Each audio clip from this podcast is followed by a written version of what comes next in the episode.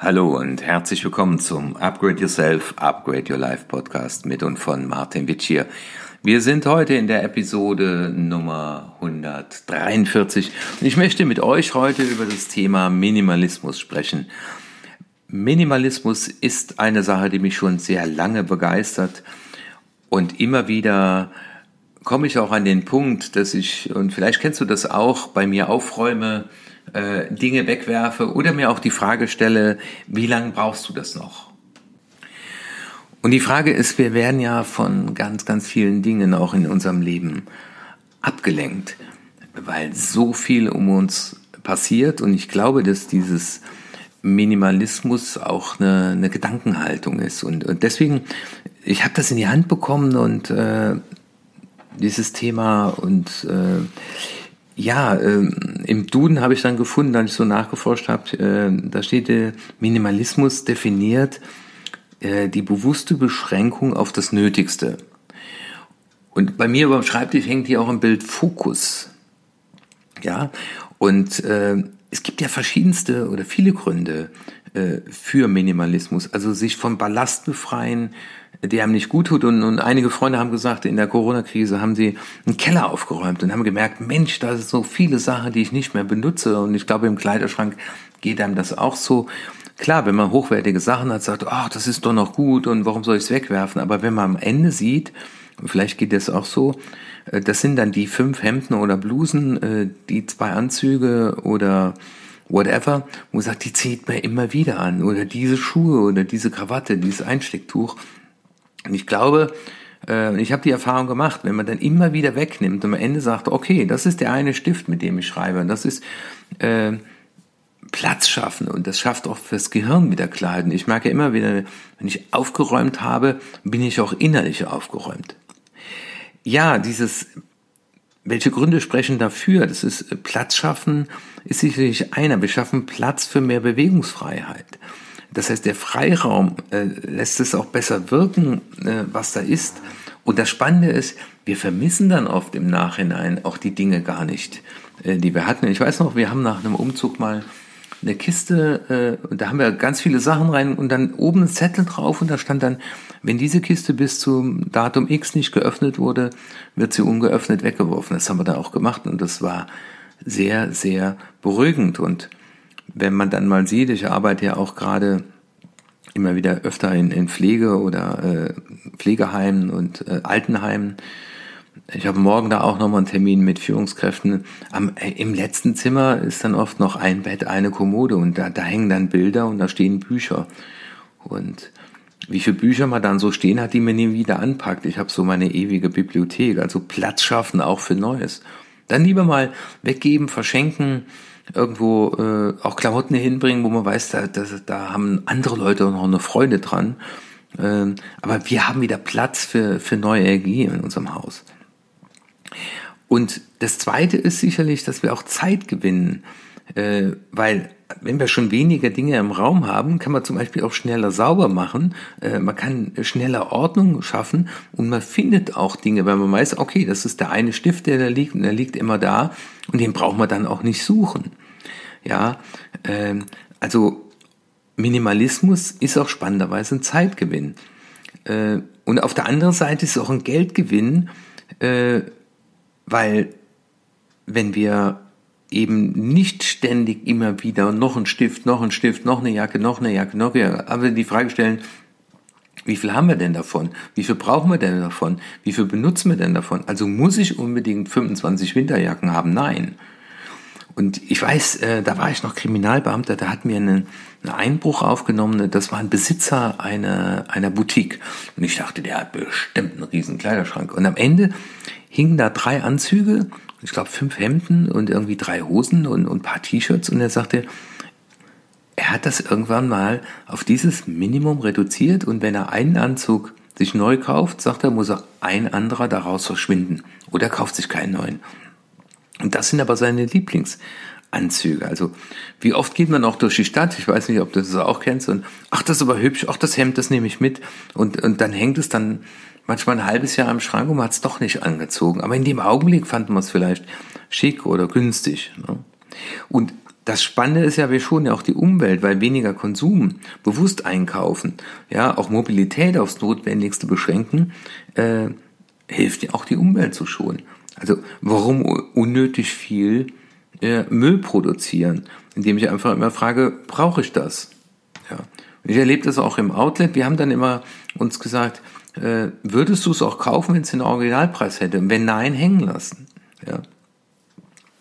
Und je weniger man hat, umso weniger Angst hat man auch was zu verlieren. Das äh, finde ich auch ganz spannend.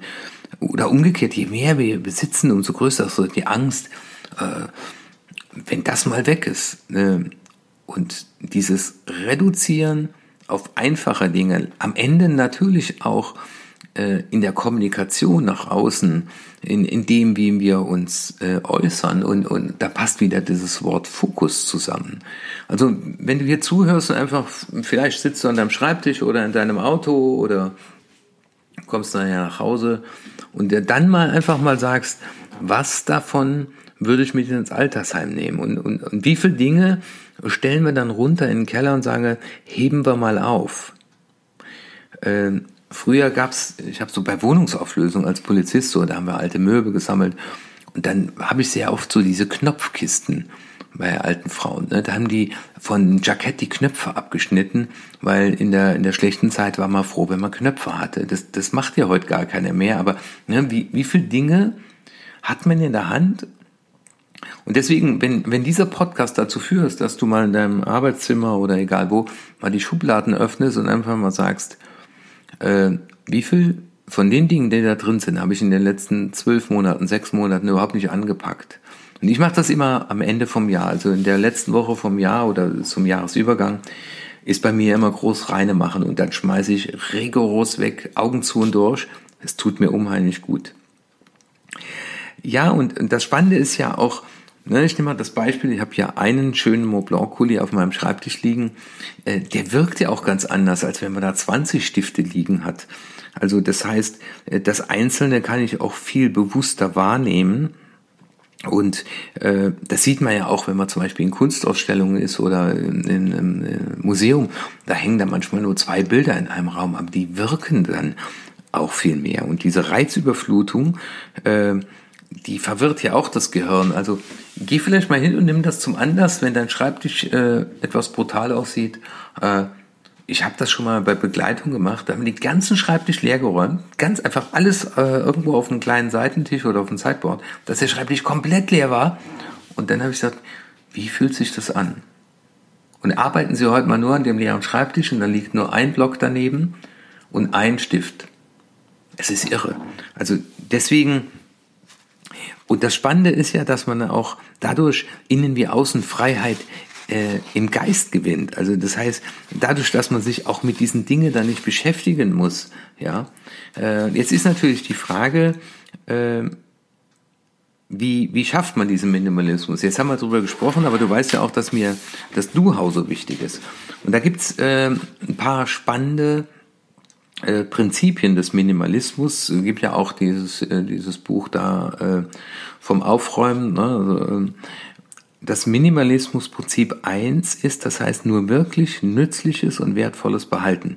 Also wenn du zwölf Uhren hast, äh, aber du stellst fest, du ziehst nur drei an, dann, dann setze bei eBay rein ne? und sag, was sind meine drei Lieblingsuhren? Ne? Also nicht noch einen Uhrenkasten kaufen. Also ich habe einen Uhrenkasten, der, es wird keine Uhr dazu gekauft, und wenn, wird eine wieder verkauft. Oder ich habe meinem Sohn letztens eine geschenkt. Also diese Fragen ist, äh, was brauche ich wirklich, wirklich, wirklich? Was ist mir sehr wertvoll? Und welche Dinge dürfen auch bei mir Platz beanspruchen? Und welche Dinge verstopfen meinen Platz? Also ich liebe zum Beispiel Einstecktücher. Ne? Das ist so mein Markenzeichen. Da kann ich nicht genug von haben. Das finde ich doch schön, die Auswahl zu haben. Aber äh, die dürfen bei mir Platz beanspruchen. Aber andere sind Dinge, wo ich dann sage, nee, äh, da gibt's nur vier Schubladen und äh, da hat halt jetzt, da haben halt Dinge keinen mehr Platz, äh, die nicht verdient haben. Ja. Ähm, jetzt muss man nicht dazu übergehen zu sagen, du, du brauchst kein eigenes Auto mehr, aber äh, ich sehe es ja auch bei meinen Jungs, die sagen, ich, ich lebe in Köln, brauche ich ein eigenes Auto. Ja. Das Minimalismusprinzip 2 ist sicherlich verkaufen, verschenken, entsorgen. Also ähm, so diese Frage, äh, lohnt es sich, den Aufwand zu betreiben, äh, zum Beispiel äh, das bei eBay jetzt reinzustellen? Oder soll ich eher verschenken? Oder lege ich eine Sammelkiste für den Flohmarkt an? Äh, verkaufe ich den im Internet oder verschenke ich ihn? Also ich habe das jetzt hier bei uns in der Straße erlebt, da, da lag dann draußen eine Kiste, da stand drauf zu verschenken. Und da nehmen sich aber auch die Leute mit, die das toll finden. Ja, und so, so schafft man ein Win-Win-Prinzip. Aber ich glaube, das wichtigste Minimalismusprinzip Nummer drei ist nämlich noch genauer prüfen, was man kauft. Also ist die Frage, macht mich der 25. Montblanc Kuli, ne, um das Beispiel zu nehmen, also ich liebe äh, diese Schreibwerkzeuge, was man äh, unschwer raushören kann, äh,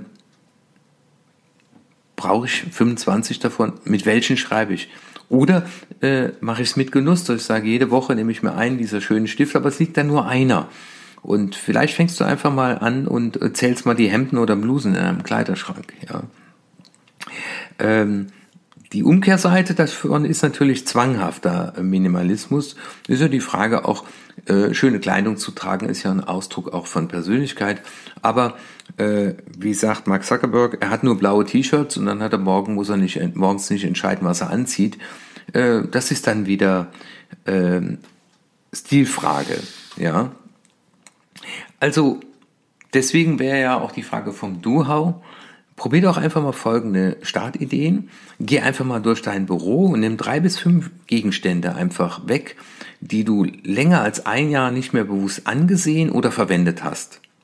Und dann ist die Frage behalten, verkaufen oder verschenken.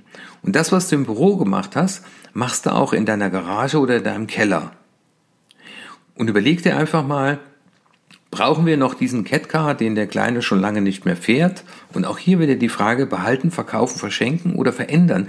Und das Schöne ist auch, es gibt so viele Leute, die sich dann echt drüber freuen, wenn sie das geschenkt bekommen. Und das Gleiche machst du in deinem Kleiderschrank, ja? Und dass du da einfach mal reinguckst äh, und einfach mal fragst, äh, was sind so meine Lieblingshemden und dass du einfach vielleicht mal sogar hingehst und machst so eine Kiste wie bei Sommer, Winter und tust einfach mal die Nicht-Lieblingshemden, tust du einfach mal weg. Und wenn du dann nach einem halben Jahr die nicht vermisst hast, ja, äh, dann verschenk sie. Schmeiß sie weg, bring sie irgendwo hin und dann hoffe ich, dass deswegen machen wir diesen Podcast auch ein bisschen kürzer, Minimalismus, äh, dass du mit diesen Ideen so ein Stück weit von deinem Leben entrümpelst und Minimalismus heißt vielleicht auch mal die Frage, und das so zum Abschluss, wir hatten dann festgestellt, äh, als Paar, dass wir sehr oft zu Veranstaltungen, zu äh, Einladungen eingeladen wurden. Und wir haben dann oft festgestellt, ah, warum sind wir da eigentlich hingefahren? Und, und dann haben wir irgendwie gesagt, wir beschränken auch die Kontakte zu Freunden, zu Menschen, die uns sehr wichtig sind. Und die treffen wir lieber öfter, als zu jeder Veranstaltung hinzugehen, äh, zu der man eingeladen ist. Und ich stelle fest, das tut uns unheimlich gut. Von daher wünsche ich dir viel Spaß beim Reflektieren über das Thema, was gibt es für Dinge in meinem Leben, äh, die unnötiger Ballast sind. Und ich wünsche dir viel Spaß in deinem Keller, in deiner Garage, in deinem Büro und in deinem Kleiderschrank. Dein Martin Witsch hier.